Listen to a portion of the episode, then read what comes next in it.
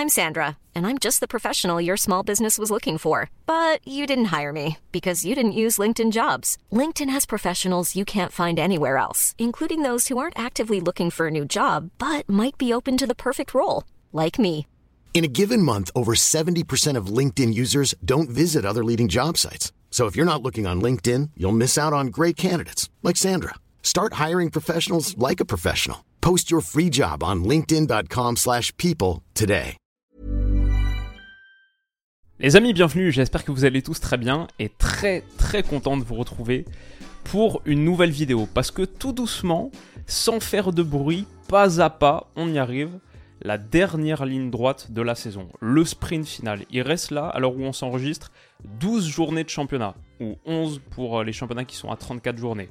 On est vraiment dans le dernier tiers. Dans deux mois, deux mois et demi, non seulement on aura l'identité des finalistes de la Ligue des Champions, mais on aura aussi, parce que c'est à peu près autour du 15 mai, les listes des sélectionneurs pour l'Euro. Dans deux mois et demi, Deschamps, Southgate, Nagelsmann, etc. Tout ça, ça arrive. Voilà, euh, ces mois de mars, avril, mai, c'est toujours le meilleur moment de la saison. Et euh, ça va passer à une vitesse folle. Donc, on se retrouve là, fin février, pour discuter de tout ça et pour poser les 5 grandes questions de la fin de saison. Et donc forcément, pour m'accompagner, pour m'aider à y répondre, je retrouve un gars que j'ai pas vu depuis un moment, qui je crois est bien revenu de Côte d'Ivoire sans trophée, mais avec euh, quelques, quelques beaux souvenirs et au moins la, la sensation du travail bien fait, je crois. Stan, comment est-ce que ça va? Ça va, tranquille, tranquille. Euh, J'espère que tout le monde va bien. Vous êtes tous en paix et en santé. Comme tu as dit, en fait, effectivement, c'est la, j'ai envie de dire, euh, c'est incroyable. J'allais dire c'est la deuxième phase de la saison, mais c'est le sprint final déjà, en fait. Tellement ça va vite. J'ai l'impression que c'était avant-hier qu'on était, genre, le 1er janvier. Et euh, pourtant, entre-temps, effectivement, on est parti à la Cannes. Ça s'est super bien passé. C'est dommage, c'est dommage, mais, mais, mais Lyon ont fait preuve de tocarisme. Mais bon, on peut dire au moins c'est un champion d'Afrique qui est sorti sans avoir perdu un match, tu vois. C'est un peu le, le, truc de consolation que tu as en te disant, voilà, tu es allé au penalty face aux pays hôtes, ils étaient chez eux euh, et euh, tout. Donc euh, peut-être la pression a pris le dessus, c'est un peu dommage. on aurait dû, à mon humble avis, franchement, gagner ce match-là. Et peut-être que si on l'avait gagné, peut-être qu'on aurait eu le destin de la Côte d'Ivoire, on aurait fait. Vous les avez un peu remis en confiance quand même. Ouais, non, franchement, non, mais on les a trop remis en confiance. Moi, je me rappelle, je te dis que la manière à laquelle les Ivoiriens ont fêté le match face au Sénégal, ils n'ont pas fêté comme ça face au Mali, face au Congo, et même la finale, ils n'ont pas mm, fêté mm, comme ça. Ils étaient, ils étaient requinqués, en fait. Ils se sont dit, ouais, c'est pas possible. c'est pas possible, c'est fini. Et à ce moment-là, je me suis dit, c'est leur coupe. Et effectivement, ça a été leur, euh, leur coupe, même si, encore une fois, la fin du match face au Mali était extraordinaire, euh, tout ça, le but, le mm, ballon contré et tout, un match où tu pensais qu'ils allaient perdre et tout. Donc, bref, voilà, une belle canne, quoi. Franchement, donc euh, la balle est dans ton camp maintenant. C'est à vous l'euro. On vous attend au mois de juin. Vous avez intérêt yes, à mettre et Copa América aussi. Copa América, gros gros été. Ouais, ouais, mais tu sais, Copa América, c'est entre Brésiliens, Argentins. Ils vont être là-bas en train de nous fatiguer. ouais, je vais pas te mentir, je sais pas si on va se réveiller à 3h du mat euh, toutes les nuits euh, en, en, plein euro. Mais on en parlera, on en parlera un peu. Au moins, on fera une draft. Une petite draft, une petite draft Copa, je pense, dans les cartons début juin. Ok, donc Stan, là, on se retrouve pour les 5 grandes questions. Donc moi, j'ai défini mes 5 questions. Sur la chaîne de Stan, on fera aussi ces cinq questions à lui et euh, on va en discuter un petit peu. Pour moi, il y a un premier gros truc et c'est vraiment un des thèmes majeurs de cette fin de saison parce que c'est pas une question qu'on se pose régulièrement. Celle-là, elle est vraiment nouvelle en 2023-2024. C'est est-ce que c'est l'année de l'Inter? L'Inter hmm. est en train de faire une saison de malade mental. Je suis allé regarder les chiffres, c'était encore plus choquant. On sait que hier, ils ont mis un 4-0 à l'Atalanta. C'est le troisième 4-0 consécutif qu'ils mettent en Serie A. Ils sont sur 11 victoires d'affilée, toutes compétitions confondues. Euh, depuis 2024, en gros, ils n'ont pas fait autre chose que gagner des matchs de foot. Ils ont 12 points d'avance en tête de la Serie A. On peut dire que, grosso modo, le titre est acquis. Ils ont la meilleure attaque des 96 équipes des 5 championnats majeurs, ils ont la meilleure défense des 96 équipes des 5 championnats majeurs. Ça. ouais, voilà. Donc on a dit on a dit pas mal de choses avec ça et puis euh, niveau individuel, bon t'as un gars comme Lotaro à 26 ans, je pense on peut dire il est à son prime. Déjà saison dernière, c'était très très intéressant, on se demandait s'il n'y avait pas euh, quelques clubs de première ligue qui devaient se pencher sur son recrutement. Là, il est encore meilleur cette saison, c'est un, vrai kiff de le voir jouer que ce soit pied droit, pied gauche là comme le but qu'il a marqué contre l'Atalanta l'autre jour, euh, un peu choquant, elle, elle rentre et tu dis ah ouais, comment comment est-ce que ça s'est rentré.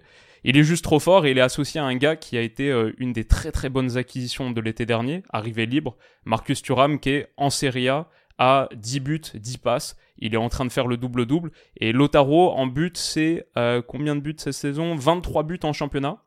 Je pense on n'en parle pas assez, dans vrai, de Lotaro Martinez.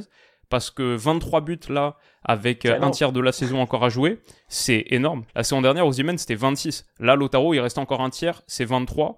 Et même en Serie A, des saisons où le meilleur buteur marque ne serait-ce que 30 buts, c'est pas arrivé très souvent, c'est arrivé qu'une seule fois sur les 7 dernières saisons. Donc, franchement, là, Lotaro, il y a moyen qu'il franchisse cette, euh, ce, ce qui cap. avait dépassé les 30 buts? Chiro, Chiro, Immobilier. Ah, immobilier. Ouais, c'était une saison où Immobilier, on avait marqué 36, mais euh, Cristiano était deuxième et on avait marqué 31. Donc, ah, il a fallu qu'on le pousse. Il a que quelqu'un vienne de stresser un peu. Exactement. je comprends. Exactement. Mais, mais sinon, beaucoup de saisons à 29, une à, une à 29 de Cristiano, une à 29 de Dzeko. Euh, sur les dernières années. C'est vrai. Mais, euh, mais ouais, Giro Immobilier, c'est, c'est son championnat. Mais ouais, là, vraiment, euh, opportunité de faire un truc spécial pour Lotaro Martinez cette saison. Et après, sinon, tous les gars, franchement, Yann Zomer dans les buts, il est excellent. C'est le meilleur gardien d'Italie sur la saison 2023-2024. T'as des gars comme Mkhitaryan à 35 ans et Chalanoglu à 30 ans en Regista qui sont en train de faire aussi parmi les toutes, toutes meilleures saisons de, de leur carrière. Donc voilà, moi ma question c'est, un an après avoir atteint la finale de Ligue des Champions, est-ce que cette année, c'est leur année? Est-ce que c'est l'année pour aller remporter la LDC Yeah, j'étais en train de regarder, si je baisse les yeux, c'est parce que je suis en train de regarder euh, les chiffres et les statistiques un peu au niveau de l'Inter. Et franchement, c'est impressionnant. Hein. C'est vraiment une équipe. La, dernière fois, quand j'ai vu leur match en Ligue des Champions euh, face à l'Atlético, je me suis dit, ouais, voilà une équipe qui est juste totale, en fait. J'ai envie de dire, elle est juste totale parce qu'effectivement, comme tu l'as dit, euh, une des, la meilleure attaque, la meilleure défense. Donc, il y a des choses sur lesquelles il n'y a pas besoin de beaucoup polémiquer. Déjà, l'année passée, ils avaient une superbe défense. On s'en rappelle, nous, nous tous, avec même des revenants, des Serbie, tout ça. un Onana qui est pourtant parti. Et même malgré ça, on se disait quand même, bon, l'Inter a perdu certains joueurs très importants. Est-ce que finalement l'Inter va réussir à faire? Non, il n'y a rien qui a changé en fait là-bas. Tu vois, les Brozovic, tout ça, ils sont partis. Ça n'a pas changé et ça n'a rien changé. En fait, j'ai l'impression même dans l'équilibre de la, dans, dans lequel l'équipe est en train de jouer en ce moment. Et c'est ça qui est plutôt exceptionnel. Maintenant, pour répondre à ta question, à savoir est-ce qu'ils peuvent le faire? Bon, ils peuvent le faire. C'est faire quoi concrètement? C'est gagner la, Ligue des Champions. La gagner, la gagner. D'accord. Là, on parle de la Ligue des Champions. Je pense que le championnat, ça va être fait. Normalement, ça devrait être frais. Et je m'inquiète pas trop. En plus, ils ont eu l'occasion de le gagner. Durant ces dernières années, on a vu plusieurs champions différents. L'Inter, l'AC Milan, le Napoli, machin. Bon, tu as un genre de cercle qui se fait entre eux. C'est bien. Donc, ça montre aussi le niveau de la Serie A, à quel point la, mm-hmm. euh, le championnat est devenu encore de plus en plus compétitif. Maintenant, en Ligue des Champions, si tu regardes bien, l'année passée, il leur a pas manqué beaucoup de choses. En fait, si tu regardes cette finale-là face à Manchester City, tu la rejoues, tu la rejoues, tu la rejoues, il y a peut-être moyen que l'Inter il te fasse un truc comme City, ils ont fait un truc à l'italienne, ils gagnent 1-0. 100%. même à la fin de match, Lukaku peut égaliser. Ouais, il y a beaucoup d'opportunités euh, dans ce match. C'est tout, en fait. Donc c'est pour cela que moi, je pense qu'effectivement, quand tu vois ce qui s'est passé l'année passée et que tu te dis que l'équipe, elle a, elle a évolué, elle s'est renforcée. Elle a perdu des joueurs très importants, mais elle s'est quand même renforcée avec d'autres joueurs qui sont venus et qui, et qui ont gardé le même niveau euh, de constance que tu pouvais avoir sur les prestations la saison passée. Marcus Thuram qui arrive et qui automatiquement réussit à nous donner, genre, euh, tu as l'impression de revoir une, j'ai envie d'une régénération de euh, Lotaro et puis euh, Lukaku à un moment donné en Serie A où ça fonctionnait à la perfection. Le gars, il est là-bas, il lance des centres, des trucs. Voilà, ça marchait trop bien. Aujourd'hui, Thuram, c'est la même chose. Il est en pleine forme. Franchement, ça, il faut le lui donner. Sincèrement, c'est un joueur qui joue très bien, qui est en pleine forme, qui est en confiance, qui marque des beaux buts. je me rappelle, je pense cette saison, il a pas mis un but à Mike Maignan là. À un moment donné, je pense qu'il lui a mis une frappe. J'étais choqué. Je pense que Mike lui-même, il a dû se poser des questions à savoir est-ce que c'est le même boy qu'on a en équipe de France ou pas? Donc c'est pour dire à quel point je pense que franchement, c'est une équipe qui, moi, me bluffe et je pense qu'ils ont tout ce qu'il faut pour aller jusqu'au bout parce qu'ils ont non seulement l'expérience des grandes soirées européennes, euh, ils ont la résilience qu'il faut, euh, c'est-à-dire que déjà à la base, ils n'abandonnent pas, ils sont très dans, ils sont très rugueux, ça court partout au milieu de euh, terrain. Il y a des profils qui, moi, me choquent. Moi, si on m'avait dit un jour que Mkhitaryan serait ce genre de joueur-là, j'aurais dit c'est faux. En fait, j'aurais dit c'est pas possible. À 35 ans, ouais. ouais. mais arrêtez quand même, franchement. C'est comme si tu me disais, attends, attends, attends, faut qu'on cherche un, exemple. Il y a des boys, ils arrivent à l'Inter, ils font des choses, tu comprends pas. Alexis Sanchez, quand il quitte Marseille, on pense qu'il est terminé. Et pourtant, il arrive à l'Inter et quand même, il, réussit à trouver un tout petit peu de pertinence dans le temps de jeu, de jeu qu'on lui donne. Arnautovic, mais c'était un gars, franchement, j'ai dit, nous, on connaît Arnaud, on connaît Arnaud. Arnaud, depuis Stoke City, on le connaît, en fait. Tu vois. On connaît très très bien Arnaud, Shakiri, tout ça. C'est des gars qui étaient là en championnat, essayer de nous blaguer. On était là, on était présents. C'est pas hmm. un joueur extraordinaire, mais quand même, ce que, ça veut dire qu'à l'âge qu'il a, après toutes les, les difficultés que tu as eues dans, ton, dans ta carrière, parce que c'est pas des gars qui ont quitté Stoke euh, dans leur prime et qui sont arrivés à l'Inter dans leur prime, tu vois. C'est pas ce genre de joueur-là. C'est des gars, ils ont bourlingué à gauche, bourlingué à droite, ils ont galéré, ils sont revenus, ils ont été retransférés, prêtés, machin, etc. Ils arrivent à l'Inter et puis t'as Inzaghi qui réussit à en faire des, des, euh, des Le travail d'Inzaghi est incroyable. franchement, je suis désolé. Willou, moi, je pense que franchement, on ne leur donne peut-être pas assez de respect. Bon, Miskin, c'est les Italiens, c'est vrai. leur championnat est peut-être pas le plus médiatisé, mais la vérité, elle est là. Je pense que l'Inter est vraiment plus qu'un contender au titre cette année. Je pense que une des raisons pour lesquelles ça donne un petit peu moins de crédit ici et là à l'Inter qu'à d'autres équipes, bon déjà, bon, comme tu as dit, le championnat est un peu moins médiatisé que d'autres, mais encore ça, j'ai envie de dire, moins quand même parce que depuis quelques saisons, la Serie A c'est franchement le ou un des deux championnats les plus kiffants à suivre. Non, je pense que c'est surtout le, le, truc de l'Inter, c'est que il y a encore cette sensation qu'ils ont quelque chose à prouver parce que même s'ils ont fait finale de Ligue des Champions la saison dernière, le parcours était un peu plus simple que d'autres. Ça fait Porto en huitième, Benfica en quart, l'AC Milan en demi, ce qui était quand même un gros choc, mais voilà, c'est pas comme si tu avais euh, sorti Bayern, Real Madrid, euh, comme ce qu'a fait Manchester City par exemple sur, sur ce même parcours. Donc, il y a cette petite sensation qu'ils ont un truc à prouver, même si on regarde même la, phase de groupe de la saison dernière, ils avaient joué deux fois le Bayern, qui était dans leur groupe, et ils avaient perdu deux fois. Donc il leur manque ce, ce gros, gros exploit européen face à un énorme, face à une équipe qui sort chaque année dans les trois gros favoris. Si demain l'Inter déjà sort de son huitième contre l'Atlético Madrid, ce qui n'est pas gagné, hein, franchement. L'Inter, pour moi, était bien meilleur à l'aller contre l'Atleti. Ils auraient pu sortir gagnant 2, allez, 2-0, on va dire. Mais le retour au, Metropolitano, c'est simple pour personne. Donc déjà, il faut sortir de là. Mais après, si tu tombes contre City ou Real Madrid, même cet Inter énorme là, tout le monde va attendre. Tout le monde va attendre de voir et dire ok, maintenant est-ce qu'ils peuvent le faire contre un énorme morceau, contre un favori? Euh, Et, c'est peut-être la raison pour laquelle certains donnent un petit peu moins de crédit. Maintenant, je vais dire sur la manière dont ça joue et pour revenir un peu sur sur le point Inzaghi, pour moi ça joue comme un vainqueur de Ligue des Champions. Ça joue comme une équipe qui est capable de te faire mal dans tellement de configurations. Ils ont la profondeur avec Lotaro Martinez, avec Marcus Thuram qui aime bien prendre ce, dos de la dernière ligne. Il y a les, les dépassements de fonction aussi de Mkhitaryan qui souvent s'infiltre là. Ils ont la largeur. Franchement, l'équipe, euh, l'Inter sur la largeur, je pense c'est la meilleure équipe d'Europe. Ils utilisent tellement bien cette largeur du terrain avec leurs pistons, avec les dédoublements extérieurs de joueurs qui sont intérieurs. Ils sont tellement forts là-dessus, leur qualité de centre aussi, parce que Lotaro Martinez, on a dit pied droit, pied gauche, mais il y a aussi le jeu de tête. L'Inter a beaucoup, beaucoup de choses, aussi les coups de pied arrêtés. J'ai vu un qu'ils ont marqué contre l'Atalanta avec une petite, euh, petite combinaison ils sont dangereux de partout, ils savent ressortir sous pression. C'est aussi une des équipes d'Europe qui ressort le mieux sous pression avec les circuits d'Inzaghi. C'est plutôt ça qui m'a impressionné, moi, ouais. face à d'Atletico, en fait. C'est la manière à laquelle ils sortaient le ballon de temps en temps. Tu te disais, mais c'est... Ouais, franchement. Ils savent faire beaucoup de choses.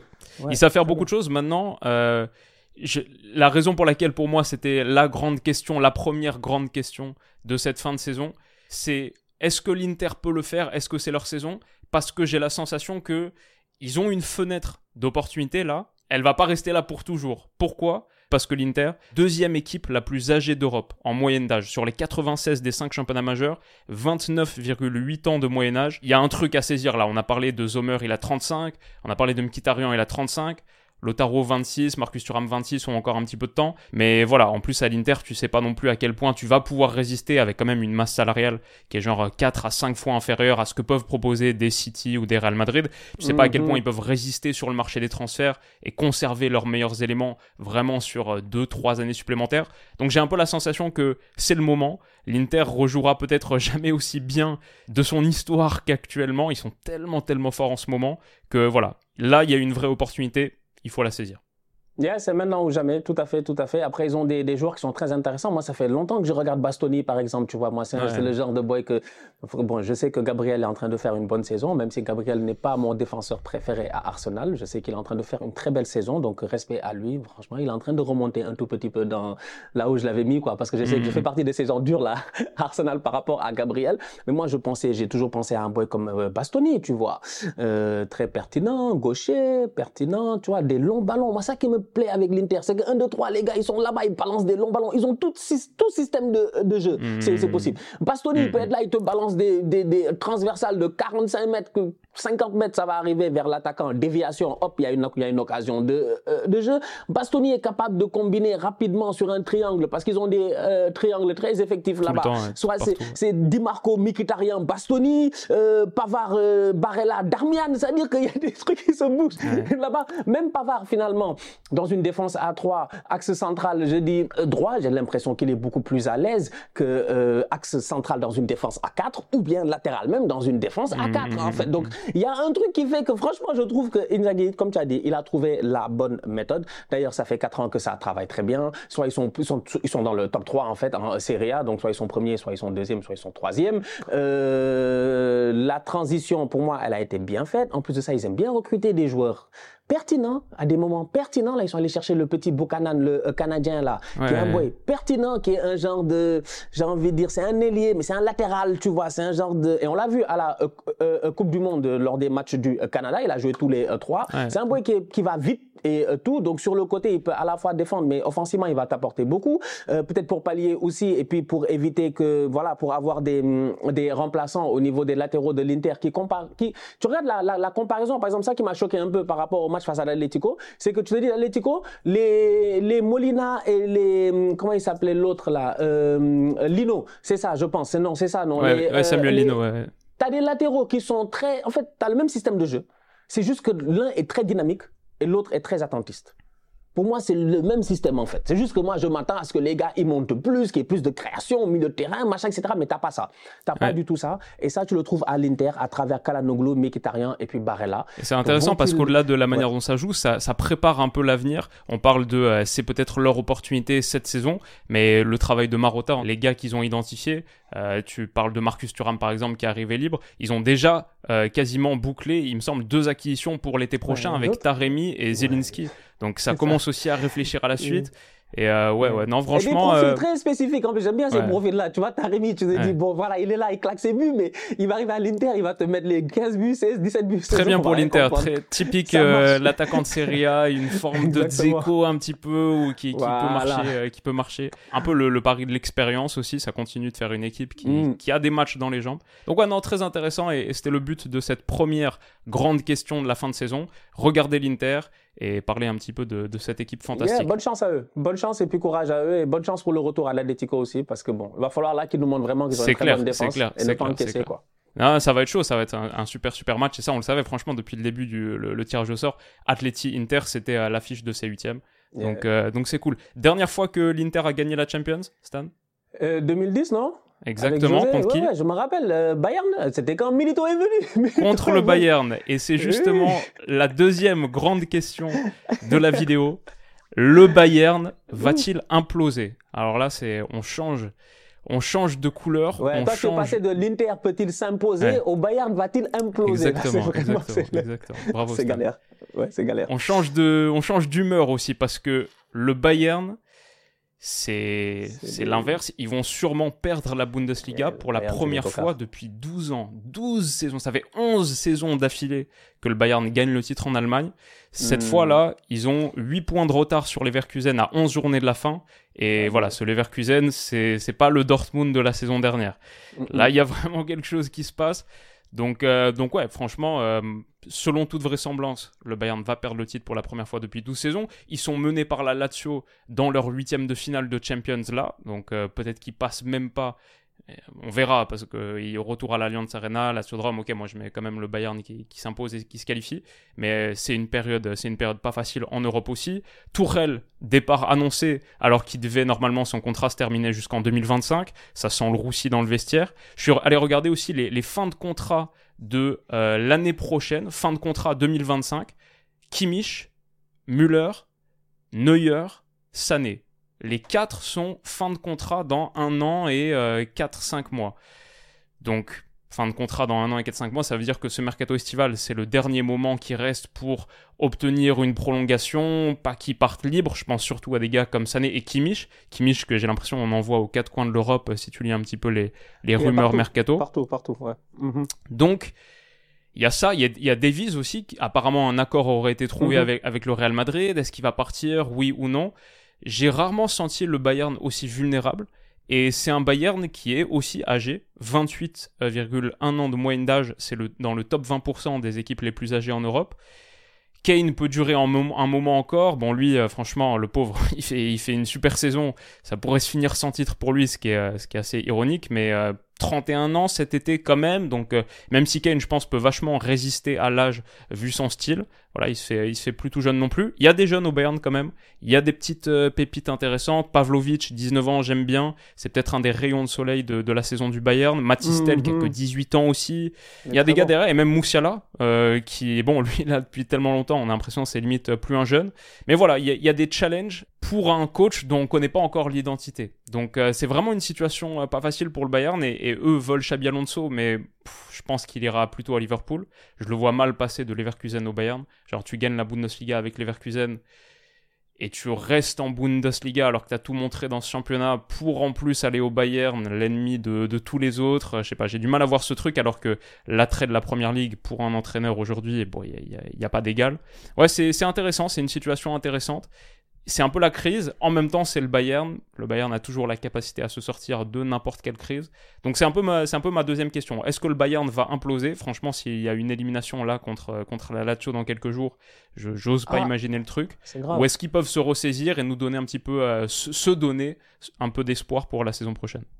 Ah, ce serait le temps pour eux de se ressaisir. Moi, j'ai une question même qui est parallèle à celle-là, c'est de savoir est-ce qu'il y a une corrélation entre euh, les bonnes performances de l'équipe nationale d'Allemagne, la bonne gestion de l'équipe nationale d'Allemagne et la manière à laquelle le Bayern est géré depuis ces dernières années en fait, Ouais, bah, c'est les mêmes équipes. Hein, ouais, c'est ça en fait. Moi, il y a quelque chose. Je me dis déjà, les Allemands eux-mêmes, c'est des tocards. Eux-mêmes, c'est devenu. on en a parlé la dernière fois, c'est leur euro c'est leur euro. Donc on s'attend à ce que quand même à domicile pour leur euro, ils nous amènent une équipe qui, on sait que n'est pas compétitif parce que des bons joueurs ils en ont. C'est pas ça le problème. C'est juste qu'il y ait vraiment quelque chose d'intéressant, qu'on voit un Bayern dominant, un, Bayern pardon, une équipe, une Mannschaft dominante et tout ça. Mais là je regarde le Bayern et je regarde ces dernières années, et je me dis ok, la dernière fois qu'on a vu un Bayern bluffant en Ligue des Champions, c'était quand? C'était 2020, non? Je pense. Ouais, ça fait trois années d'affilée qui sortent en quart de finale, il me semble. Voilà, donc euh, c'est l'année où tu bats le Paris Saint-Germain en finale. Bon, année de euh, Covid. Le Barça 8-2, euh, tout ça. Voilà, ça n'enlève rien. Ça, c'est des matchs qui sont joués en une fois. Euh, c'était comment il s'appelle là L'autre.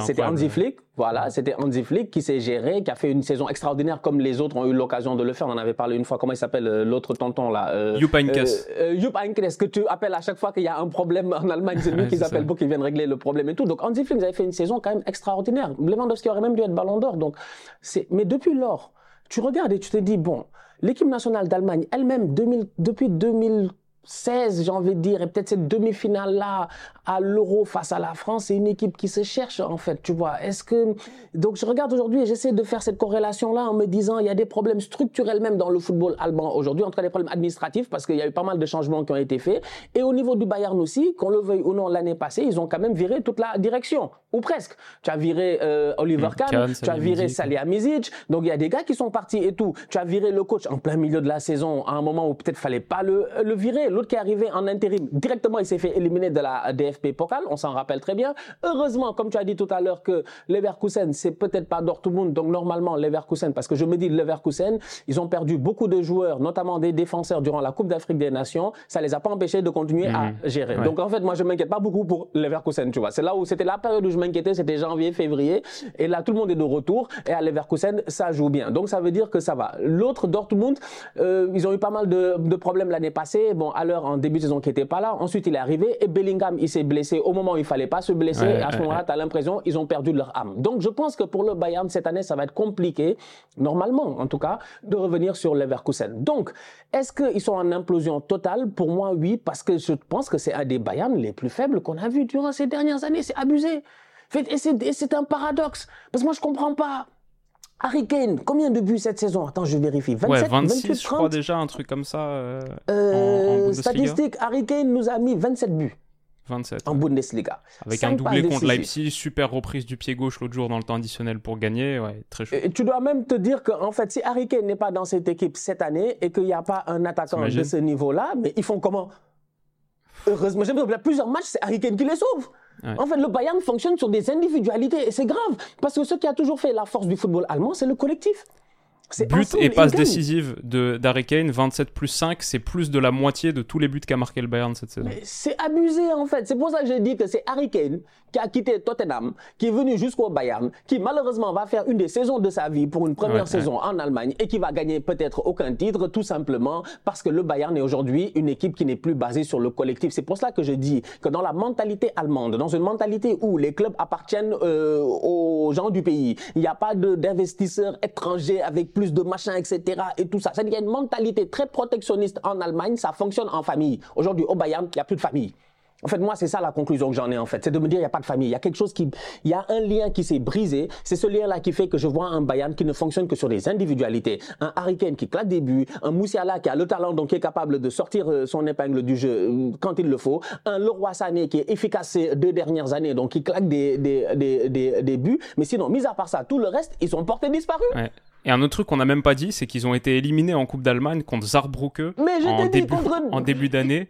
Ouais, c'est ça peut vraiment faire la saison blanche complète pour, euh, pour le Bayern, et ça, c'est pas arrivé depuis très longtemps, je pense. C'est très grave. C'est pour ça que je dis que si tu me parles d'implosion, je suis d'accord. Mais du coup, peut-être la meilleure question, c'est euh, peut-être le Bayern a déjà implosé, et la bonne question, c'est est-ce qu'il est en fin de cycle avec euh, ces Neuer, Müller, etc., qui arrivent sans doute à, la fin de quelque chose. Bon, on verra, ce sera, bah, sera l'occasion de se poser la, question de mercato la, fin de cycle, elle a commencé à la minute où il y a certains gars vétérans qui sont commencés à partir.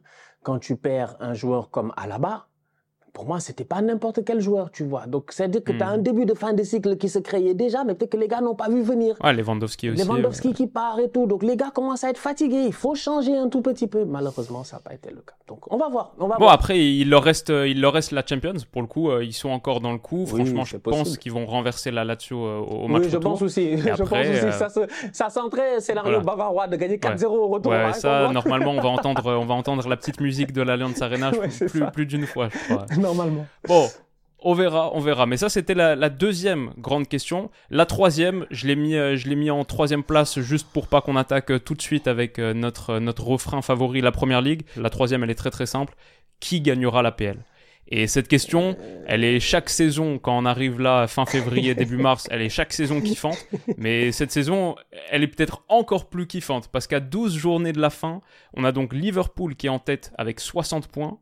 City second 59, Arsenal troisième 58. Les trois se tiennent en deux petits points à 12 journées de la fin. Et quoi qu'il arrive, ça va être une histoire très très spéciale parce que si c'est Liverpool qui gagne le titre, seulement le deuxième de l'RPL pour eux, l'année du départ de Jürgen Klopp, c'est féerique parce qu'en plus le dernier qu'ils avaient gagné, c'était euh, époque Covid, donc même niveau célébration, les stades et tout, c'était un petit peu plus euh, muet. Là, il y a vraiment l'opportunité de faire un final spectaculaire pour Liverpool. Si c'est Arsenal, bah c'est dingue, c'est l'année des 20 ans, des, deux décennies des Invincibles. Euh, c'est le titre que euh, ce club attend depuis une éternité. La saison dernière, ils en étaient pas loin. Et ils avancent un petit peu plus masqués que la saison dernière. Donc euh, Arsenal est vraiment dans une position très très intéressante. Si c'est Manchester City, les grands méchants de la Première Ligue remportent leur quatrième titre consécutif.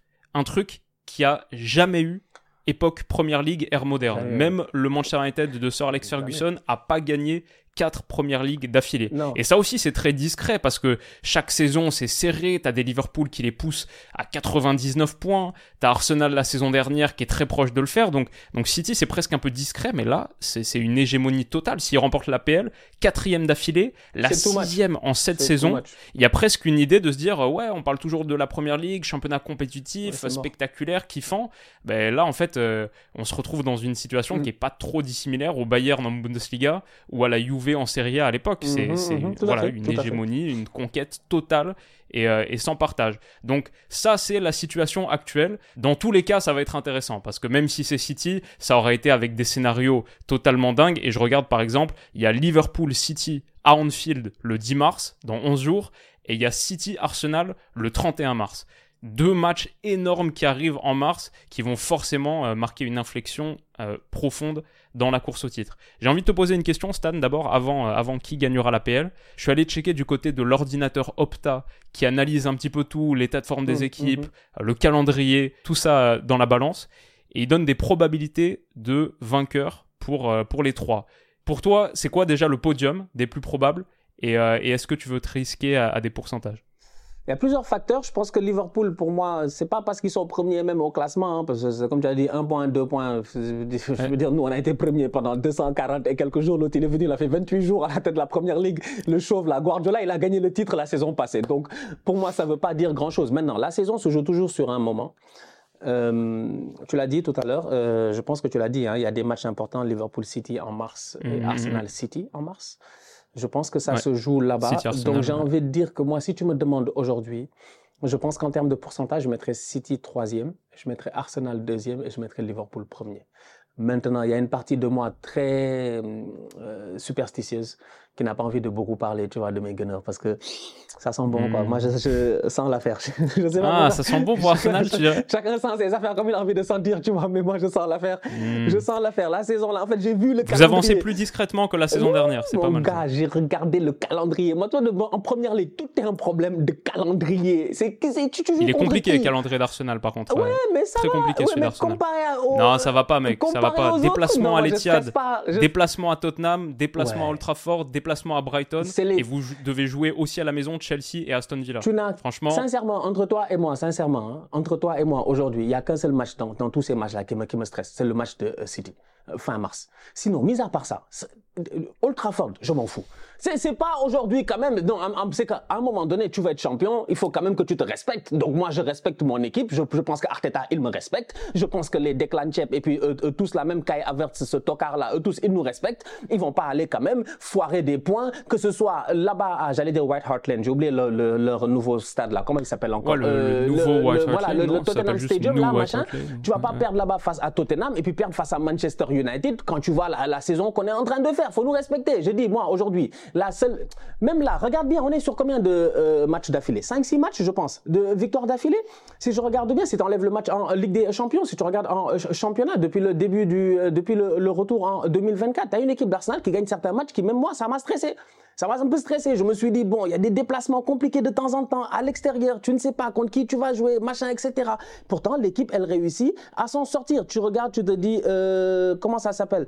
Euh, Crystal Palace 5-0, Nottingham Forest 2-1. Il a été compliqué celui-là, je m'en rappelle, on était en euh, pleine Coupe d'Afrique. Euh, Liverpool, la dernière fois 3-1, c'est bon. Là, tu te tapes West Ham 6-0. Tu reviens, tu, je dis non, tu es une équipe qui quand même est en train de. Ouais, ça joue bien. non, non, ça joue bien. C'est intéressant. Il n'y a pas la peine d'avoir peur. L'année passée, tu as joué le titre jusqu'à la fin. Tu as eu un mois d'avril compliqué, on en est conscient tu as perdu un joueur important, un défenseur. Tu as été obligé de colmater avec des rope holding, des machins de tenir. Mm, mm. Et il y a eu des matchs, enchaînement de matchs, Liverpool, West Ham, machin là, où tu aurais même dû perdre ces matchs-là. Tu as eu de la chance si tu as récupéré un point face à Liverpool à, à, à Anfield de la saison passée. Si tu mènes au score face à West Ham et que Saka rate le, le, le penalty qui revienne au, au, score, là encore, tu t'estimes presque heureux d'avoir pris ce point-là. C'est-à-dire qu'il y a plein de choses qui ont fait que l'année passée, franchement, je me dis, OK, les boys manquaient d'expérience et tout. Cette année, on n'est pas devant, on est derrière, on attend, on est juste dans le peloton. Nous, on est juste là. Mais attendez qu'on arrive à 2 km de la fin, tu vas pas voir si on va tenter une échappée, mon gars. Hmm. à la Tour de France. C'est bien, c'est bien. J'aime bien, j'aime bien l'état d'esprit, j'aime bien l'optimisme. Franchement, c'est comme ça que je vois l'affaire. C'est pour ça que j'ai pas peur. Maintenant. Mais c'est pas, c'est pas comme ça que, que voit l'ordinateur Opta, par contre, qui met Arsenal net troisième oh, avec 13% Opta pas de se gagner le titre. Déjà, Opta. c'est son problème. Liverpool est deuxième avec 36% et c'est City qui est l'énorme favori avec 51%. Une chance sur deux pour Opta que City remporte le titre à la fin. Fair enough, ça c'est normal parce que c'est eux qui nous traumatisent depuis. Genre, normal en fait, si sur les 6 derniers titres tu es sur le point d'en gagner 4 euh, ou sur les 7 derniers tu es sur le point d'en gagner 6, je pense qu'à part Leicester et Liverpool, personne n'a gagné de, de, euh, titre non, depuis 2015 euh, ou, ou, un truc comme ça. Chelsea, Chelsea, Chelsea a gagné un titre. Je ne rappelle même plus. Ah bon, il y a un coach de Chelsea qui a gagné un, titre ici. Avec Conte Avec Antonio Conte. Sinon, mis à part ça, c'est Liverpool qui vient nous sauver du premier triplé. Ils allaient faire trois d'affilée. Liverpool est venu casser la, euh, la tendance. Là, ils ont refait trois d'affilée. Donc, je suis d'accord sur ce point-là. C'est vrai, ils sont, ils sont très forts. Ça, on le leur donne. En début de saison, je l'ai dit, tous contre City. Pour l'honneur du championnat d'Angleterre. Donc, oui, City est ultra favori, mais permettez-moi de ne pas, quand même, pas, ils sont beaux, on va pas leur dire qu'ils sont bien. beaux. Voilà, bien. Ils sont vilains. Il faut, il faut oser. Liverpool, euh, c'est un peu mieux en première ligue niveau, niveau calendrier que, euh, notamment que Arsenal, mais ça joue la FA Cup et ça joue l'Europa League. Attention à l'Europa League, qui, euh, il va falloir pas mal faire tourner l'effectif. Oh. Déjà qu'on a, on, la, on le sent assez éprouvé niveau blessure, suspension, etc. Donc, euh, donc ouais, ça, ça pourrait être un truc. Et je vais dire aussi avec Arsenal, une équipe qui joue un foot euh, extraordinaire. D'ailleurs, j'étais à l'Emirates euh, l'autre jour contre Newcastle, et franchement, vu du stade, la pression, la contre-pression que ça met sur une demi-heure là ou 45 minutes de première mi-temps, tu le, le Arteta Ball vu des tribunes, c'est c'est vraiment quelque chose. C'est vraiment une équipe magnifique. Maintenant, je vois quand même un gros différentiel entre la qualité du 11 et les gars que ça peut faire sortir. Euh, les mettre en sortie de banc pour finir les matchs. Et finir les matchs, c'est un peu finir les saisons aussi. Et je crois que City est bien bien plus armé sur euh, la qualité de son banc qu'un Arsenal 2023-2024 et je crois que c'est encore le, le, pas à franchir pour que cette équipe euh, continue à s'améliorer. Mais bon, la raison pour laquelle j'ai choisi ce, ce, thème et cette troisième grande question, c'est que je pense vraiment que les trois sont possibles. Et quand je vois Arsenal 13%, je suis d'accord, moi aussi je trouve que c'est un petit peu bas parce que mentalement, je pense qu'ils sont dans une, une très bonne posture. En plus, une saison après avoir vécu la désillusion, il y a un désir de... Enfin, il y a à la fois un mix de, de faim, de revanche, de désir, mais aussi de, ok, cette fois on est un petit peu plus protégé parce que le, le, spotlight, la saison dernière, il était vachement sur eux. C'était eux l'histoire de la saison. Est-ce qu'ils peuvent faire tomber City? Est-ce qu'ils peuvent vivre leur saison de rêve? Cette année, le spotlight, il est vachement plus sur Liverpool. Mhm. Avec l'annonce de Klopp, c'est ça la grande histoire. Et du coup, Arsenal, ils sont un petit peu derrière, tranquille. Je suis d'accord avec cette, cette posture qui est intéressante. Et quoi qu'il en soit, ça va faire une, une fin de saison en PL totalement, totalement. Mon seul problème avec Manchester City reste le même. C'est ce que je dis encore, c'est que tu as l'impression de temps en temps, ils ont une baraka incroyable. C'est le fait que l'autre là, l'autre fatigant ils finissent très bien les euh, saisons. Hein. Voilà, l'autre KDB là, il n'a pas joué pendant six mois ou je sais même plus, août, septembre, Pas de problème. je crois que c'était fait exprès. Je, sais même pas s'il était vraiment blessé. il, a, il a juste besoin de jouer la deuxième partie de saison. il s'est reposé, machin, on l'a opéré, on n'a rien fait. Il s'est fait masser pendant six mois. Il est de retour en pleine forme. Il va nous fatiguer. Aland a eu deux mois ici blessé. On s'en même pas rendu compte en fait. Aland a disparu ici pendant deux mois, machin, mm-hmm. rapidement, vite fait. Là, il revient. C'est ça qui m'énerve avec eux, en fait. C'est de me dire qu'ils ont toujours ce regain d'énergie au moment où bah, tout le monde eux, le truc, c'est qu'ils avancent tout le temps masqués. Comme le niveau de pression à City est tellement plus bas que dans d'autres clubs de première ligue, City peuvent toujours être un petit peu tranquilles, alors que c'est une équipe euh, voilà qui est euh, trois fois d'affilée euh, championne, vainqueur de, la première ligue. Puis bon, après il y a, y a, le chauve qui est, qui est toujours capable d'inventer un truc extraordinaire en cours de saison. Et l'expérience aussi d'avoir vécu ces moments-là. L'année passée, ils ont couru après le titre durant toute la deuxième partie de saison. Quand tu entends les Gundogan parler, ils ont dit que eux, à un moment donné, en janvier, février, ils ont dit ils vont aller chercher Arsenal. Ils l'ont fait.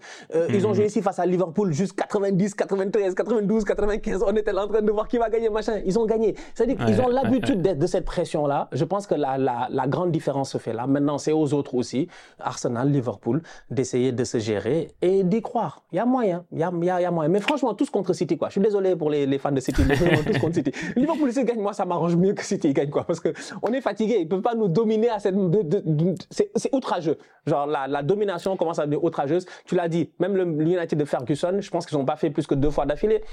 En fait, trois, ils ont fait trois, mais jamais, jamais quatre. Mais c'est à un moment donné, tout le monde t'arrêtait. À un moment donné, il y a bien un Mourinho qui venait, un Wenger qui arrivait, un je sais pas quoi, etc. Hmm. Là, c'est abusé. C'est vraiment abusé. Donc, ouais, j'espère que les choses vont changer cette année. Si City tombait cette saison, la même saison où le Bayern tombe, ce serait assez euh, cohérent finalement avec un des thèmes de cet exercice 2023-2024. C'est un peu la saison des petits. Aston Villa, qui est quatrième avec 5 points d'avance sur Tottenham, même s'ils ont un match en plus, ils sont dans une position très très intéressante pour peut-être aller se qualifier pour la Champions. En plus, la cinquième place de Première Ligue pourrait qualifier pour la Ligue des Champions saison prochaine. Donc on pourrait avoir les gars d'Unai Emery en Ligue des Champions. Girona en Liga, ils ont 10 points d'avance sur l'Athletic Bilbao cinquième. Donc eux aussi franchement ont de bonnes chances d'aller en Champions. Bologne en Italie est top 4 pour un club qui a la 16e masse salariale, 16e masse salariale de Serie A, quatrième actuellement. Le, le travail de Thiago Motta est extraordinaire. Leverkusen va sans doute faire champion.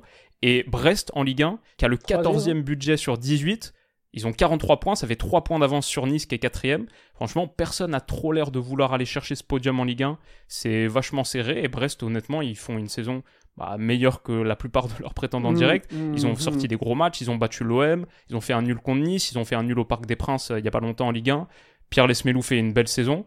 Est-ce que cette saison, quatrième question, c'est la saison des petits. Combien de ces petits-là iront au bout? Ça, c'est le truc qui me passionne. Si à la fin, Bologne l'a fait, Brest l'a fait, Leverkusen l'a fait, Girona l'a fait et Aston Villa l'a fait, c'est quand même une saison qui ressemble à aucune autre. Euh, dans le paysage du foot moderne récent. Yeah, je suis tout à fait d'accord avec toi. Hein. C'est vrai que c'est assez impressionnant de voir ça. Et chaque année, tu as l'impression aussi qu'il y a des nouveaux petits, un peu. Il y a des équipes qui viennent un peu en mode surprise. Ça montre aussi que les niveaux ont évolué un peu partout, que les championnats s'équilibrent mm. aussi à, dans différents paliers. Tu vois, aujourd'hui, en première ligue, on arrive à le voir, tu as un trio de tête. OK, mais Villa, ils sont pas si loin que ça. C'est dommage. Ils ont raté quelques matchs qu'ils auraient pas dû peut-être rater. Ils auraient peut-être pu être dans ce, dans ce quatuor qui se bat pour le titre carrément, même s'ils sont à quoi, euh, je pense, 8 points, hein, un truc comme ça. Bon, c'est pas encore bon. City, à la même période l'année passée, ils étaient à 8 points, ils ont rattrapé tout le monde. Mais bon, ça reste City. Donc, il y a quand même ces petites équipes-là qui arrivent et qui, euh, qui euh, poussent. Donc, moi, je trouve ça intéressant. Girona, ils, Girona bon, je pense pas qu'ils seront champions, hein, avec tous les efforts qu'ils ont eu à faire, parce qu'à un moment donné, il y a un niveau, et ils l'ont vu même quand ils ont joué face au Real, machin, tout ça. Il y a un niveau qui est difficile à atteindre parce que les, gars, ok, tu peux bluffer tout le reste du championnat, mais il y en a un ou deux que voilà, ils vont te remettre à leur place. Donc euh, maintenant, c'est quoi réellement la réussite pour ces équipes-là? Je pense que déjà atteindre l'Europe, ce serait une réussite. Donc euh, un club comme Brest, qui peut-être l'année prochaine peut se battre pour, euh, je sais pas, un tour préliminaire de Ligue des Champions, si c'est ça, hein, en, France, la troisième place, si je me trompe pas. Si tu finis quatrième, mais troisième l'année prochaine, ça qualifie ah, direct pour la LDC. Ah, c'est super, tu vois. donc, avec la euh, nouvelle formule, troisième, ça qualifie donc, tu Vois, donc troisième, tu es qualifié en Ligue des Champions. Quatrième, tu as un tour préliminaire. Au pire des cas, tu vas jouer l'Europa. Pour un club comme Brest, franchement, c'est pas mal. Moi, je mm-hmm. trouve que c'est pas mal. J'essaie de, de voir, j'allais faire une vanne là pour me moquer un peu des gars de Brest, mais j'ai l'impression, Brest, il y a, il y a un port, non, là-bas? C'est une ville portuaire. Si, si, c'est la ville de. non, parce que je, quand j'étais petit, là, je sais de voir, c'est parce que des fois, la, la, la, la, géographie, tu la places par rapport au football ou par rapport à ce que tu as, lu. Je me semble qu'il y a un des, des Tintins, là, où il y a euh, un des, des bateaux. Tonnerre de, Brest, c'est ça. Je me suis dit, Haddock, là, il est venu là-bas, il a pété un câble. Donc, moi, je suis. Très bonne référence, j'apprécie. je savais que tu étais un homme de goût, mais. Non, non, non, je te dis que j'ai, on a lu trop de, trop de bêtises quand on était jeunes. Resté dans notre tête comme ça. Et donc, du coup, c'est ça. Je regarde ça et je me dis, ouais, franchement, Brest, ce serait cool pour eux. J'espère qu'ils vont réussir à tenir la euh, euh, cadence. Girona, euh, s'ils vont en Europe aussi, ce serait quelque chose d'extraordinaire pour eux. franchement, en plus de ça, c'est un club qui est un club qui est, différent parce qu'il est dans ce satellite-là de Manchester City. Donc il y a un peu cette touche Guardiola. Donc il y a, il y a quand même des très bons, très très bons joueurs ah, à ça joue super bien. En vrai, c'est génial. Il y a du talent. En fait, il y a du talent là-bas. Quoi. Il y a des boys à City, ils n'ont pas forcément réussi ou c'était trop de trucs. Hop là, ils ont été envoyés à Girona en, en, stage et puis tout. Donc ça, ça en fait un club avec énormément de talent qui joue bien. Donc ça aussi, je leur souhaite. Leverkusen, franchement franchement, je pense que s'il y en a un qui ne doit pas nous décevoir, ça devrait être eux. Euh, moi, mon seul problème avec Leverkusen, euh, et je le dis encore une fois, on va me dire que oui, c'est normal, je suis un fan de l'Arsenal, donc euh, votre avis ne m'intéresse ne, m'intéresse pas. Chacun Chacun défend sa chapelle. non, c'est pas chacun. C'est le fait qu'ils finissent pas invincibles. En fait, bon, bon, Ah oui, oui, d'accord. C'est ce qu'il veut, lui. Il veut être invincible pour aller où? Il y a un seul invincible. Il reste 11 matchs. Hein. Il n'y a pas beaucoup d'invincibles là. Qui a fait invincible ici, durant ces dernières années en Italie, ah, la Juve n'a pas fait euh, invincible à un moment donné, durant les dix dernières années.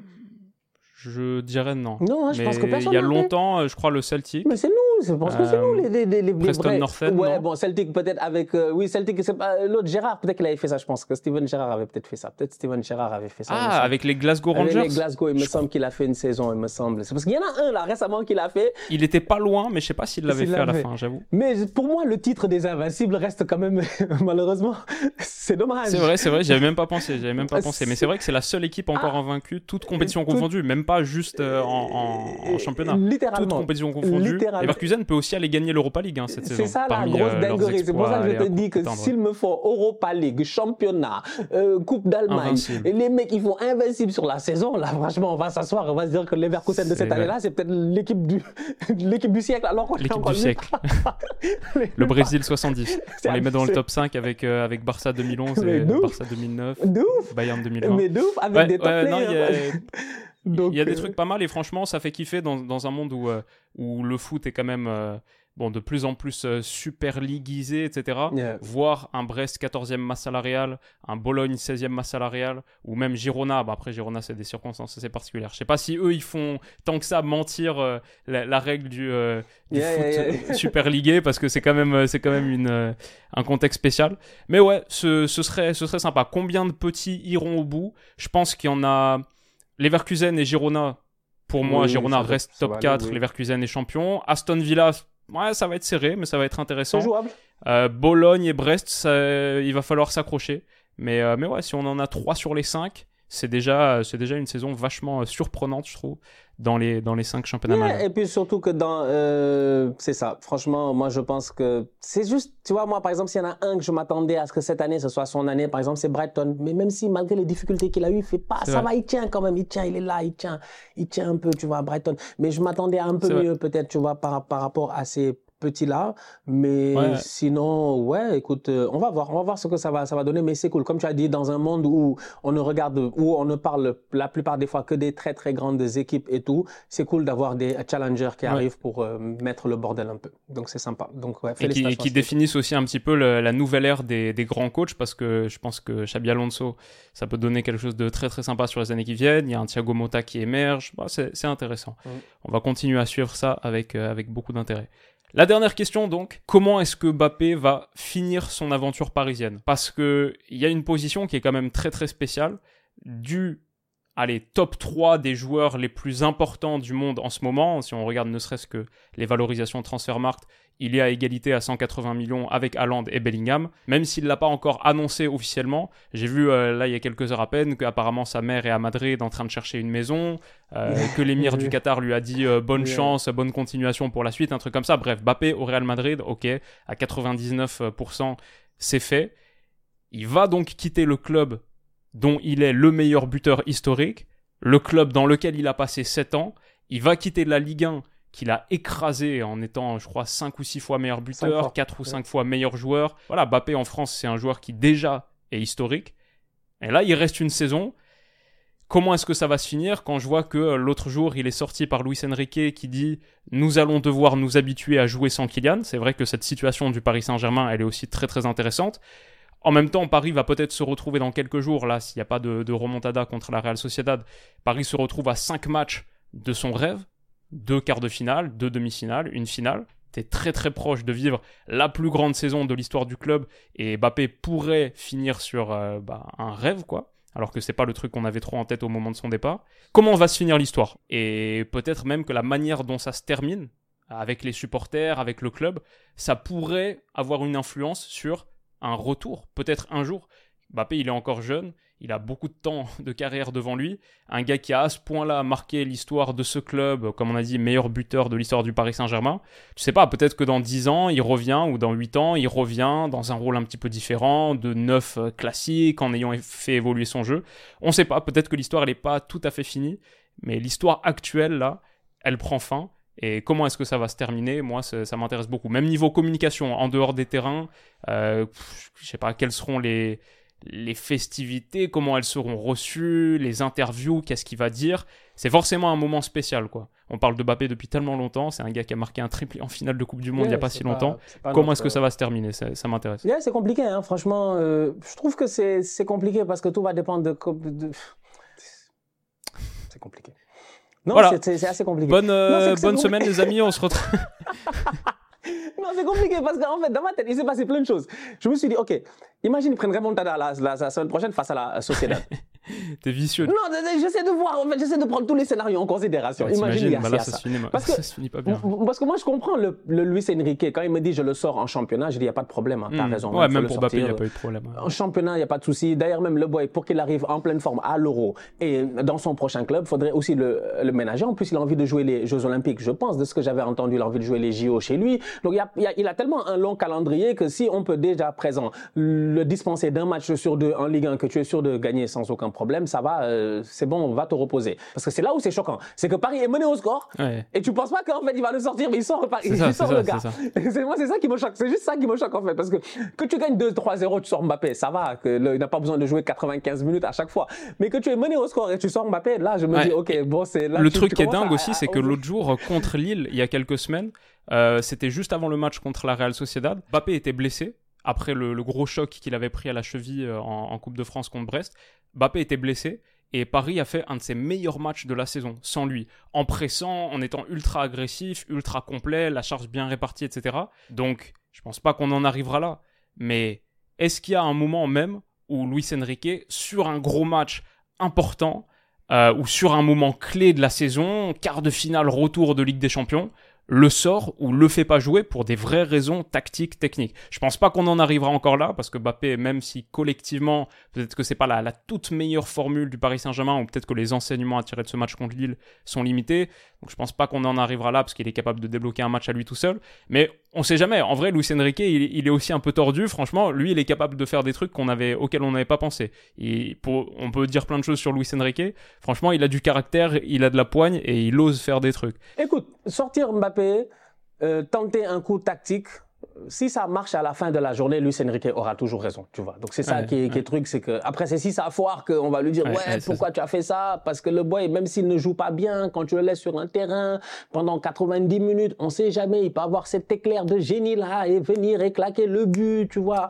il fait pas une finale de Coupe du Monde extraordinaire, mais il te donne 15-20 minutes au top, juste ce qu'il faut.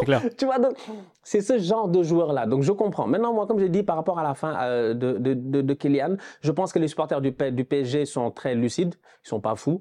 Euh, ils ont eu là un des meilleurs joueurs de leur histoire quand même, hein, je pense qu'il vient de mm-hmm. passer. Bah, parce que le boy il a en activité, qu'il va avoir 25 ans ou 26 ans, je pense, euh, l'année prochaine, que ça veut dire qu'il ne faut, faut, pas... Voilà, c'est une, une légende du club, c'est sûr. C'est une légende du club, meilleur buteur du club. En fait, lui, tous les records qu'il fallait battre, il les a battus, il les a battus dans un, dans un, dans un temps même record, en fait, tu vois. Il les a explosés sans aucun problème. Maintenant, tu arrives en fin de saison, tu vas aller sûrement au Real Madrid, euh, on te souhaite tout le bonheur du monde là-bas, il n'y a pas de souci. Cependant, ça reste une saison compliquée comme tu le dis, si en Ligue des Champions tu ne gagnes pas, euh, ce sera un énième échec, ce sera dommage. On dira que bon, on aura tout tenté. Il y aura eu le, le, Mbappé qui vient d'arriver tout jeune avec Neymar le Mbappé euh, avec euh, tout seul, qui a eu son équipe presque tout seul quand Neymar était blessé, le Mbappé avec Messi et Neymar, le Mbappé avec Messi seulement sans Neymar. C'est-à-dire que tu as eu vraiment toutes les combinaisons que tu as essayé de faire. Et le, Mbappé, des amis avec Dembélé et Colomboigny, voilà, celui qui voulait. Ça, voilà. ça c'est la dernière, ça. Vraiment, il a pris ses, ses poteaux, les gars avec qui il s'entend bien. Euh, venez, on va essayer de faire quelque chose d'intéressant. Et malheureusement, bon, ça n'aura pas marché. Donc, c'est un peu ça, en fait. C'est-à-dire que j'ai envie de dire, c'est un peu dommage qu'il ne faudrait pas que l'héritage, c'est pour ça que je parle des supporters du PSG, il faudrait pas que l'héritage de Mbappé soit basé sur le fait qu'il ait gagné une Ligue des Champions ou pas. Parce que bon, des gars sont passés au PSG, ils n'en ont pas gagné. Donc, euh, euh, c'est pas aussi simple que cela. Et deuxièmement, tu as cette deuxième partie de saison qui, pour moi, parce que Mbappé fait trois saisons. Si Mbappé décide, euh, si la France fait un gros euro euh, et que, disons, la France gagne l'euro, T'as ce sentiment en tant que supporter où tu vas te dire ouais j'ai perdu peut-être le meilleur joueur du monde ou un des meilleurs joueurs du monde en ce moment et j'aurais jamais ce que je voulais avoir en tout cas avec lui. C'est pire que ça, c'est pire que ça. Si Mbappé gagne l'Euro avec la France à la fin de saison, ça veut dire qu'il va gagner le Ballon d'Or sous le maillot du Real Madrid en le montrant au, nouveau Santiago Bernabéu. Je, t'ai dit que c'est compliqué. L'affaire n'est pas simple en fait. il, peut gagner l'Euro et les JO. C'est possible. Il peut faire Euro JO back to back. Il s'assoit en fait tranquillement. Il arrive à Bernabéu. Il nous fait une grosse première partie de saison. C'est jamais. Il nous met genre 5 buts en 7 matchs ou, ou, whatever. Juste assez pour que la présentation soit belle, tout soit magnifique. En plus leur nouveau stade là, jusqu'à présent ils l'ont pas encore officiellement inauguré. Je veux dire, euh, ils jouent à l'intérieur mais ils nous ont pas encore. Ça, ils n'ont pas fait la cérémonie encore voilà, etc. Donc, il y a tellement de choses qui font ça. J'ai dit que c'est compliqué.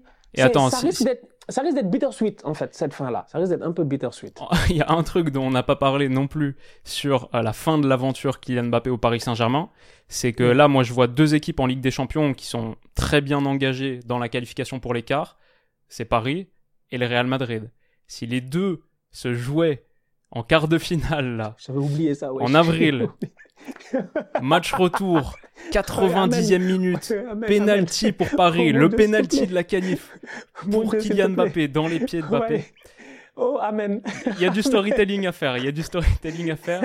Et ça pourrait finir, peut-être qu'on ressort cette séquence dans quelques, dans quelques semaines. Ouais, non, moi je vois trop le bail en fait, je vois trop le bail. Amen, mon Dieu, s'il te plaît, s'il te plaît, mon Dieu, aide-nous, mon Dieu, s'il te plaît, donne-nous du drama. Donne-nous du drama, on veut. T'inquiète, en Ligue des Champions, euh, on est servi depuis quelques saisons. Je pense que, je pense que c'est dans les cartes, c'est possible. Non, c'est possible. En tout cas, on va voir, on va voir, mais euh, courage à lui pour cette fin de cette fin. J'ai envie de dire, c'est une page qui va se tourner. Dans tous les cas, fallait qu'elle se tourne à un moment donné. Euh, c'est juste que là, elle se tourne et il y aura toutes les tous les projecteurs seront sur lui. Encore une fois, à un moment compliqué de la saison du PSG, quoi. Ce qu'ils vont gagner avec des champions en ce moment, c'est compliqué. C'est franchement, c'est ça, se lancer, même dire qui va gagner, qui va pas gagner, c'est assez dur, quoi. C'est assez dur. On sait jamais. Cette compétition elle est trop bizarre en fait. Elle nous a montré trop de choses bizarres qu'on sait jamais ce qui peut se passer. Maintenant, bonne chance à lui. Bonne chance à lui, mais bonne chance aux, Parisiens aussi parce que on va en parler dans la prochaine vidéo. C'est l'après Mbappé, quoi, en fait. Comment ils vont gérer ça? Est-ce que cette, euh, cette, petite, euh, cette petite vidéo t'a hypé pour la fin de saison? Yeah, franchement, moi j'étais déjà hypé en fait pour la fin de saison à la minute où je suis rentré euh, de la Cannes, que j'ai regardé les différents classements et tout, et j'ai dit wesh, mes gagnants sont toujours là, ils sont pas morts. j'ai dit, ils sont pas morts, ils sont toujours là. Ça m'a hypé de fou. Et puis la Cannes aussi m'a hypé parce que je me suis dit, on a eu des scénarios de fou à, à la Cannes donc on n'est pas à l'abri de quart de, de, de, de, quart en Ligue des Champions où un petit poussé vient éliminer un, un, un, un, grand et tout. Bon, par rapport au palmarès en Ligue des Champions, parce qu'en Ligue des Champions, à un certain niveau, je pense que tout le monde se vaut. Mais quand j'ai petit poussé, c'est Arsenal par rapport au Real, on est un très très petit poussé, tu vois. Donc on n'a pas de, on pas de Ligue des Champions. Donc c'est un peu ce genre de truc là où je me dis ouais, j'ai hâte de, de voir. Donc je suis hypé et je, le football devient de plus en plus imprévisible et ça, je trouve ça super cool en fait. Ouais, 2024, 2024 euh, pour être pourrait être sympa. Donc, les amis, on espère que vous êtes dans le même cas de figure et que vous êtes euh, aussi impatients que, nous d'en découdre. On va couvrir toutes ces échéances, toutes ces folies et toutes ces, storylines là qu'on a essayé de dessiner, bien sûr, sur nos chaînes respectives. Rendez-vous sur celle de Stan dès maintenant pour à la suite, un petit peu. On va se poser cinq autres questions de cette saison, aussi en se projetant un petit peu sur la suite, des questions que, que cette saison nous ont posées, on va dire. Et euh, voilà, on espère, que, ça vous a plu. Si c'est le cas, dites-le nous en commentaire, ça fait toujours plaisir de vous lire. Euh, mettez un petit pouce bleu aussi, pourquoi pas, ça aide. Et on se retrouve très très vite pour la suite. Prenez soin de vous les potes, passez un excellent week-end. Et on se dit à bientôt. Bisous.